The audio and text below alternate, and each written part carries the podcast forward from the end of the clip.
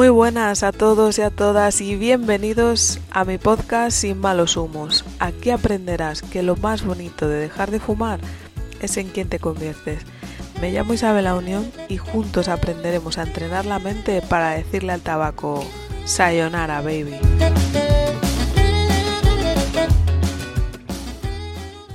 Amigos, amigas, eh, capítulo 12 sentiré más tristeza cuando deje de fumar. Hay una canción del Chojin que se llama Ríe cuando puedas y llora cuando lo necesites. Mm, si tuviese que decirle algo a, a mi yo del pasado, le diría llora cuando lo necesites. Eh, Episodio número 12. Sentiré más tristeza cuando deje de fumar.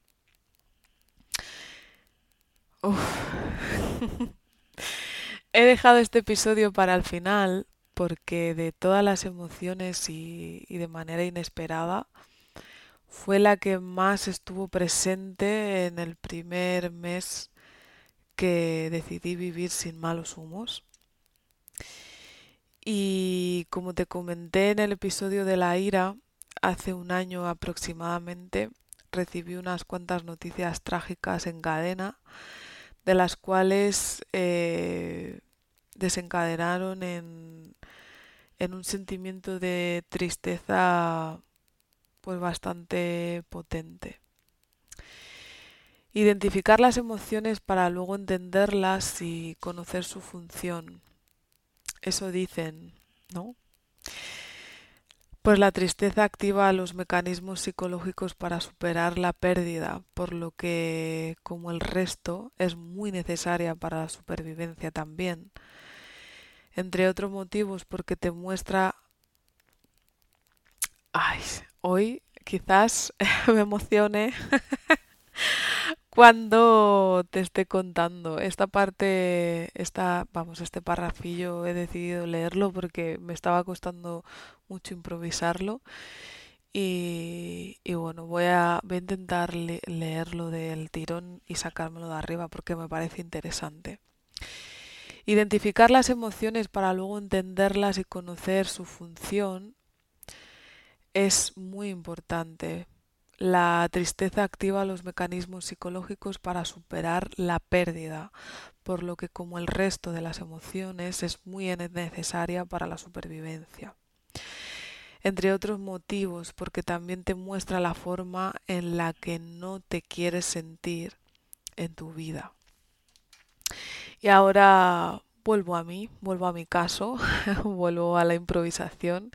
Y es que yo soy una persona que desprende confianza desprende tranquilidad y, me lo han dicho tantas veces que muchas veces trato de atender y conectar con las tristezas de otros antes que con la mía propia y para poder sobrellevarlo pues lo que hacía con mi tristeza en, en su momento era fumármela. Si hay una emoción que, que apareció en en mi diario, en cuando yo empecé a, escribir sobre cuánto fumaba y para qué fumaba y demás, eh, era la tristeza, la más profunda de las tristezas y, bueno, la verdad es que eh, quiero intentar transmitiros que, pongáis especial atención a esta emoción porque mm, puede acabar mal eh, o muy mal, eh, pues eso, que trates de hacer como si no pasase nada o, o ignorarlo. La realidad de esta emoción es que, aunque sea necesaria, lo peor de vivir en tristeza es lo peor que lo peor no, lo perjudicial que es para la salud. Fumes o no. Está demostrado que, que cuando se activa el sistema simpático, eh, nuestra salud eh, no lo pasa bien especialmente. Así que por favor cuando la identifiques dentro de ti, atiéndela, vívela, pero no te estanques en ella. Ten siempre presente aquello que te hace crecer para poder enfocarte y salir a pesar de que para moverte entres en el modo ira, que fue como yo salí de de esa tristeza. Para empatizar un poco con lo que, con lo que trato de, transmitir, eh, intente imaginar cómo está viviendo el mundo una persona que está enferma. ¿Cómo está mirando, visualizando o viendo el mundo una persona que se le acaba de, de morir un ser querido? o su mascota. ¿Cómo vives o cómo miras al mundo cuando has perdido tu trabajo? Es necesario que sepas que solo desde la empatía, desde la compasión o desde la escucha activa es desde donde se puede proponer una manera de posicionarte frente a esa realidad. Es decir, un cambio de paradigma buscando una nueva actitud. Es imprescindible no caer ni en la falsa actitud positiva de la que ya hablamos, ni en la queja o el resentimiento, porque desde ahí nunca se van a encontrar resultados o soluciones. Recuerdo em, cuando dejé de fumar sorprenderme mucho la necesidad imperiosa que, que tenía de llorar. Y mi marido acercarse y decirme, pero ¿sabes de dónde viene? ¿Sabes la raíz o qué es lo que sucede? Y yo me acuerdo que me castigaba muchísimo porque le decía, pues no lo sé, no sé por qué estoy llorando, pero es que me siento muy triste y no sé qué es lo que está ocurriendo porque debería estar alegre, porque es el primer paso no solo para demostrar que todas las formaciones en las que estoy invirtiendo sirven para, para digamos que entrenar la mente y, y que seas tú el que lidera tu vida, sino que además voy a poder mostrarle esto a más personas y expandirlo, ¿no? Entonces debería estar contenta, pero sin embargo tengo muchas ganas de llorar y tengo mucha tristeza que no sé de dónde viene. Em, bueno, da un spoiler, es que eh, no me permitía normalmente, es lo que te he dicho antes, de vivir la tristeza y tenía mucha acumulada que tenía que ir saliendo, ¿no? Y, y bueno, ahí descubrí que algo que me explotó la cabeza y es qué relación hay entre el tabaco y la tristeza. Me siento más triste por el hecho de que fumo tabaco o es la tristeza la que me hace fumar en bucle. Bueno, pues aquí em, esto lo sabe la gente que, trabaja conmigo para liberarse de, la adicción al tabaco. Aquí es importante que conozcas a, a la nicotina. porque es la que aumenta la liberación de dopamina que está asociado a la sensación desagradable. Miento. La dopamina es la que está asociada a la sensación agradable o de bienestar. Lo que pasa es que tú te, te sientes mal y por eso es que necesitas eh, volver a tener una dosis de nicotina.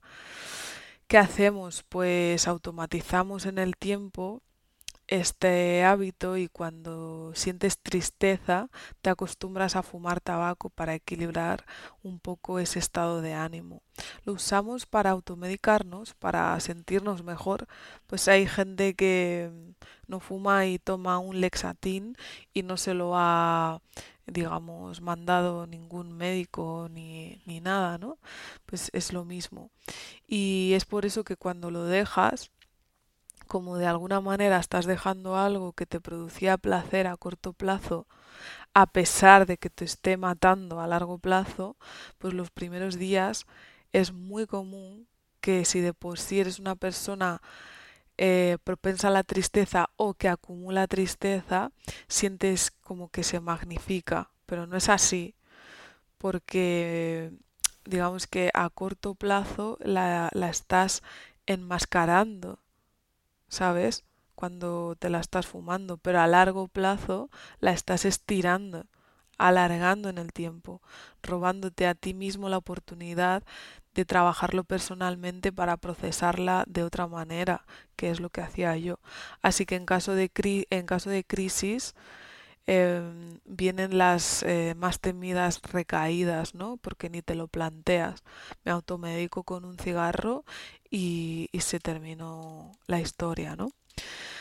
Las personas que se sienten tristes cuando dejan de fumar se aíslan, eh, no quieren tener a nadie a su alrededor y lo mejor es eh, no dejarles a su suerte.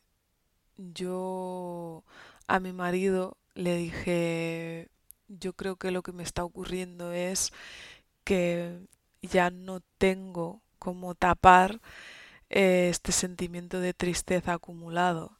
Entonces cuando me sienta triste y quiera llorar, por favor, abrázame y dime, no te preocupes, es solo tristeza y ahora estás aprendiendo a, sentirla y, aceptando que es una emoción más en el abanico de emociones, ¿no?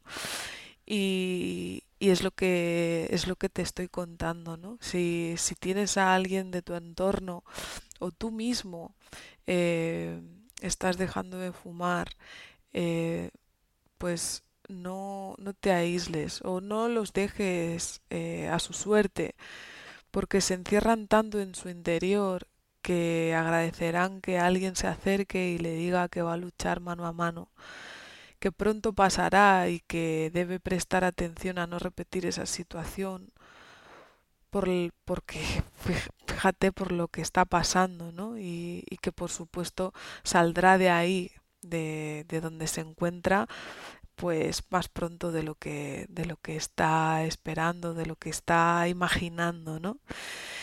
En el episodio de la ansiedad no te expliqué que vivir en ansiedad es vivir en futuro. O, o más bien a mí me gusta decir que coges algo que ya te ha sucedido en el pasado y directamente lo teletransportas con mucho temor, con mucho miedo al futuro, olvidándote del presente, que es donde estás sintiendo esa ansiedad, ¿no? No te lo expliqué porque cuando la emoción de la tristeza se convierte en un estado de ánimo sostenido en el tiempo, acabamos sintiendo depresión, que no es más que estar anclado en el pasado. Y la única manera de sentirte, digamos que en un estado de paz, ni en ansiedad futuro, ni en depresión pasado, es viviendo en el presente.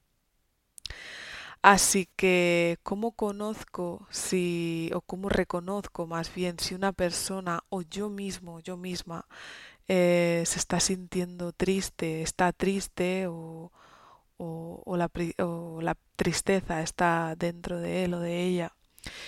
Pues te darás cuenta porque está decaída, abatida, tiene la cara triste, llora, Suelen tener o solemos poner la mirada perdida hacia abajo, el tono de voz baja, la lentitud de los movimientos, porque nos hace bajar las revoluciones. De hecho, en este podcast creo que es en el que más me he equivocado hablando. Sientes desgana, te apetece escuchar música triste. Yo me acuerdo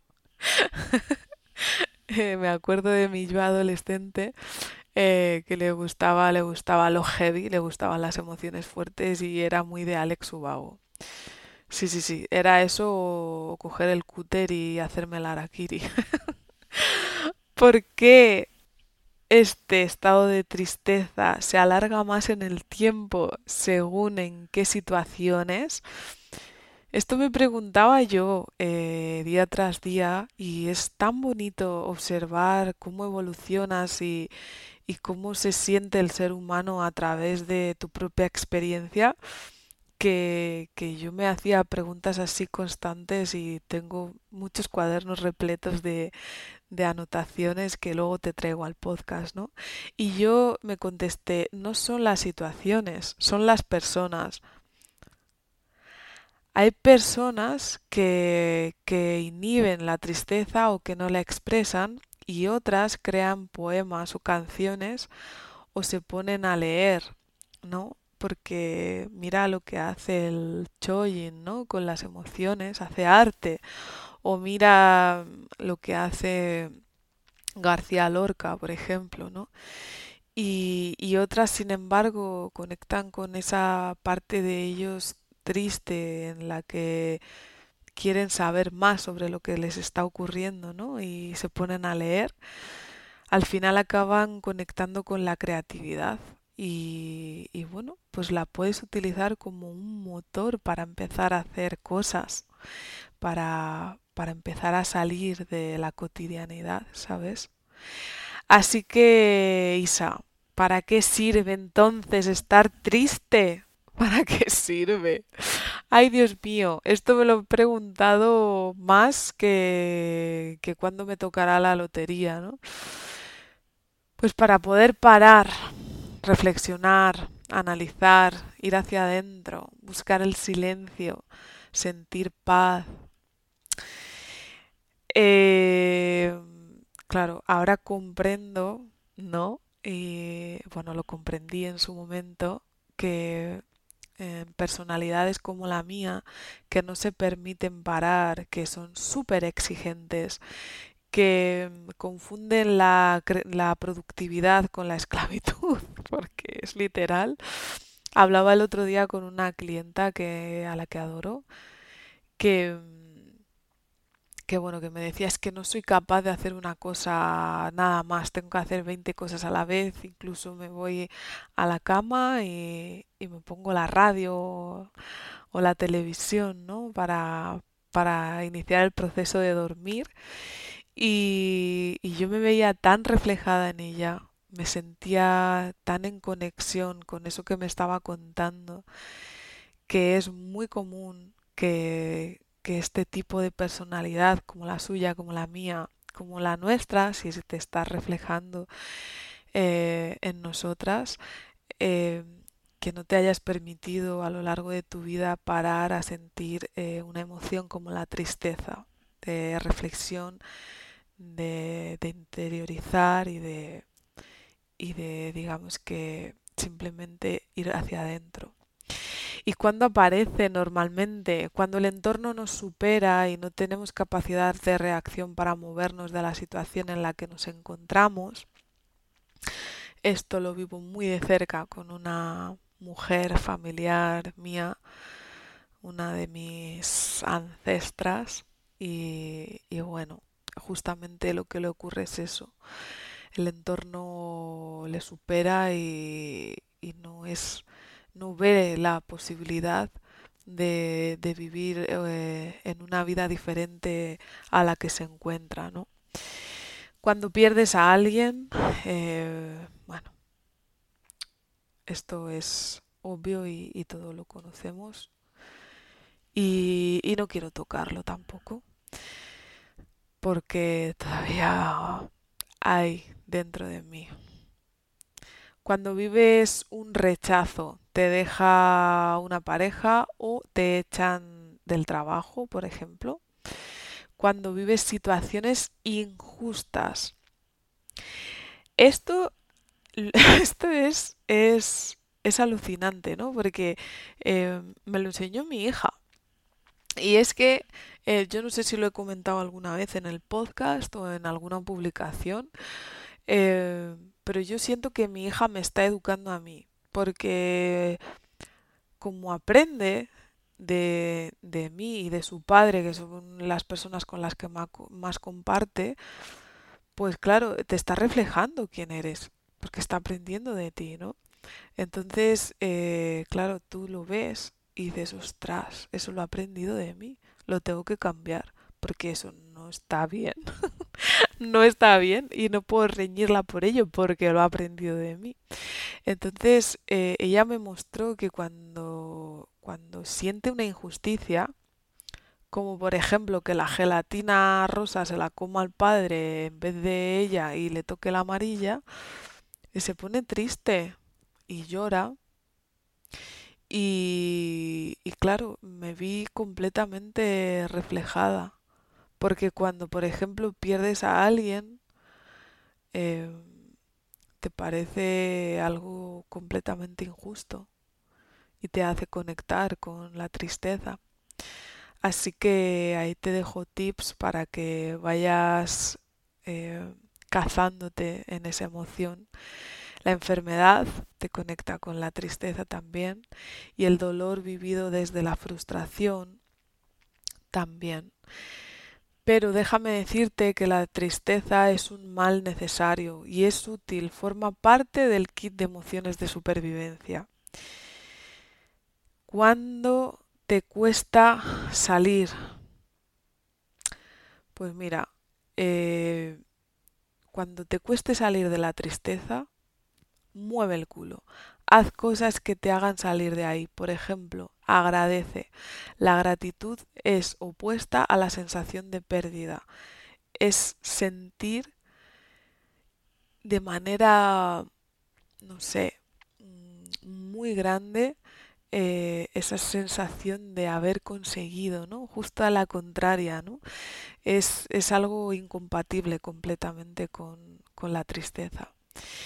Y, y no quiero terminar este episodio sin tocar eh, un poco por arriba la relación que hay entre la tristeza y la depresión, porque sin ser psicóloga ni por supuesto pretenderlo, eh, de hecho estoy a ver si engaño a mi prima para traerla al podcast, que ella sí que lo es y nos puede dar un punto de vista también muy interesante. Pero bueno, que me enrollo. Sin ser psicóloga ni, pretenderlo, lo que a mí me ayudó a diferenciar la depresión de la tristeza es el siguiente ejemplo que te voy a poner para que pongas en práctica y estés muy al loro de que no te ocurra. Pongamos que si la depresión es una paella, sí, rica, rica y con fundamento, como dice Arguiñano, entonces la tristeza sería el arroz. ¿Vale?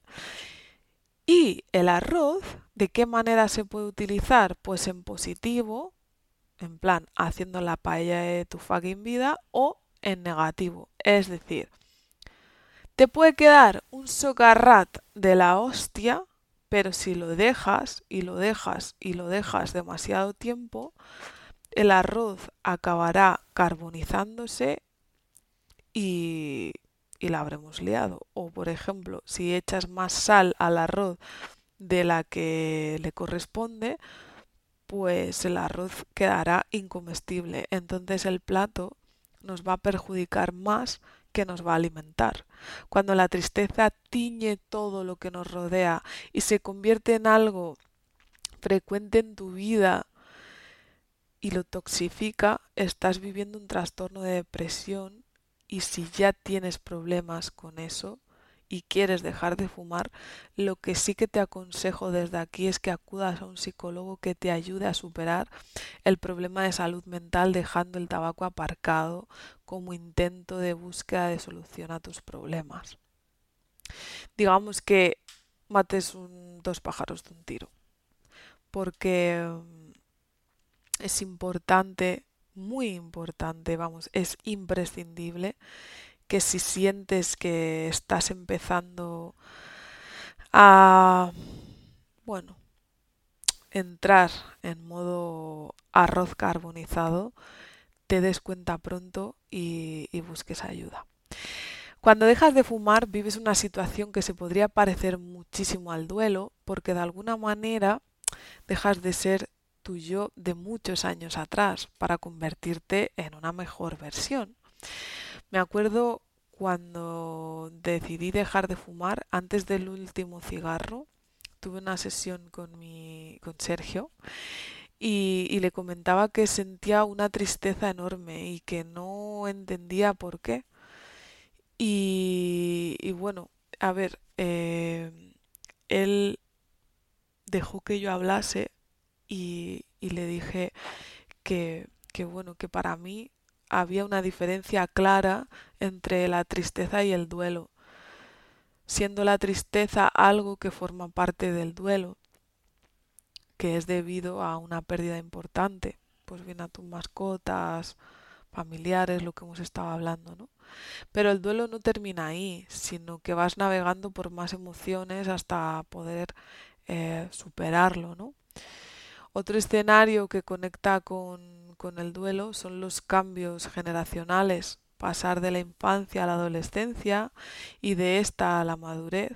También son etapas interpretadas como duelos porque afrontamos un nuevo escenario y, claro, es por eso que, cuando yo le estaba contando todo esto a, a Sergia, ay, a Sergia, a Sergio, veis, es que yo cuando estoy en modo tristeza se me va la olla o como dice eh, mi, mi marido, se te camba la peluca maruca. Entonces, bueno, que me voy. Es por eso que, que, mientras yo le contaba todo esto a Sergio, eh, sentía, sentía como que algo dentro de mí se colocaba, ¿no? Porque, porque sentía esa tristeza cuando empezó todo como parte del duelo de la persona que se estaba quedando apagada junto con el último cigarro, pues en el cenicero, ¿no? Así que no, no te asustes si esto te ocurre, no te asustes si esto te da vértigo, porque es solamente tristeza. Y, y como tal, pues, pues se le da la bienvenida y se la atiende y, y en conclusión, no vas a sentir más tristeza, pero sí la vas a sentir ahora sí que la vas a sentir y como tal la tendrás que entender y atender y será una lección por aprender lo que nos está indicando la tristeza, ¿no? Esta vez, al no fumártela, será diferente, pero te servirá para impulsar tu crecimiento a través de conocerte mejor. Y sabes que el conocimiento siempre alivia, siempre. Te recomiendo que no esperes al 2023 para iniciar un gran cambio porque eso se llama síndrome de la falsa esperanza. Y así ocurre, que hoy es el 2023 y mañana el cumple de tu prima Charito y pasado el 2027 y sigue fumando. Sea por la emoción, por la emoción que sea que temes sentir, toma la decisión y limpia tu entorno de personas cenicero, atrayendo a las personas que te hagan sacar una sonrisa. Decide en base a la coherencia y pregúntate, en estos dos meses, ¿qué crees que está en tu mano hacer y que cambiaría notablemente tu vida? Deseo que cuando termines la semana cuando estés escuchando este episodio, que es el último de cinco, sepas atender, escuchar y gestionar mejor tus emociones para que cuando lleguen sepas que lo que te están indicando es una manera de reconocer quién eres y no desees eliminarlas, porque de no ser por ellas no estarías vivo ni viva. Y bueno, cuando, cuando alguien que trabaja conmigo eh, llega a su día de dejar de fumar, eh, le cuento que vamos a atajar eh, este proceso de, de, dejarlo, sobre todo el primer mes, que es como el más crítico, como un juego y le planteo, le planteo el personaje, le planteo el entrenamiento, las armas y los retos y también le planteo las pantallas, ¿no? Y aunque hay alguna más que las que estamos trayendo esta semana, como por ejemplo el aburrimiento, el síndrome de abstinencia y demás, eh, tomamos el, el, hecho de dejar de fumar como si de un videojuego se tratase, ¿no? Para, para también, no sé, tomarlo como un juego y que de alguna manera sea más ameno y divertido, ¿no? Y, y nos conecte en algún momento con esa alegría de la que hablábamos ayer.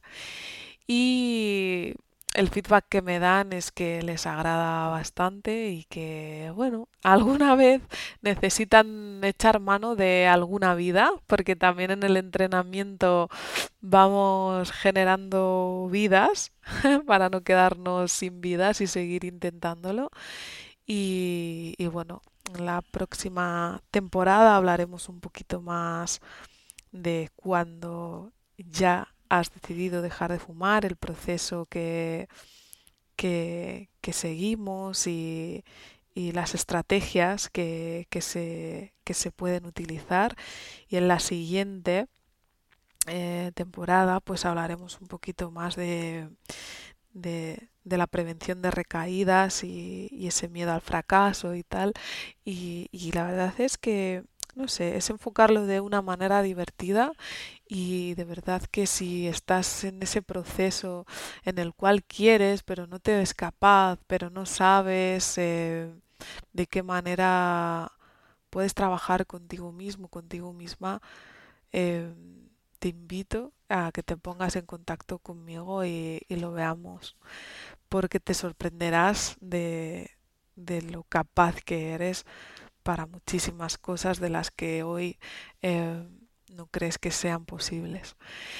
Así que nada, vaya chapa que, que, he metido hoy con la tristeza, necesitaba darlo absolutamente todo de mí. Y si has llegado hasta aquí, gracias, gracias, gracias. Recuerda que si otros fuimos capaces, tú también.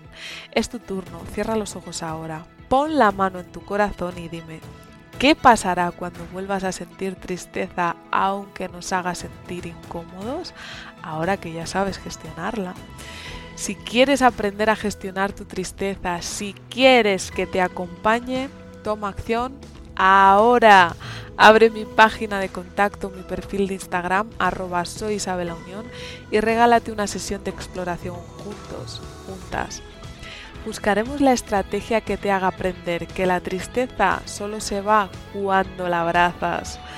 Yo confío en ti al 100%, te veo en la cima. Recuerda que juntos somos uno y nada a la vez.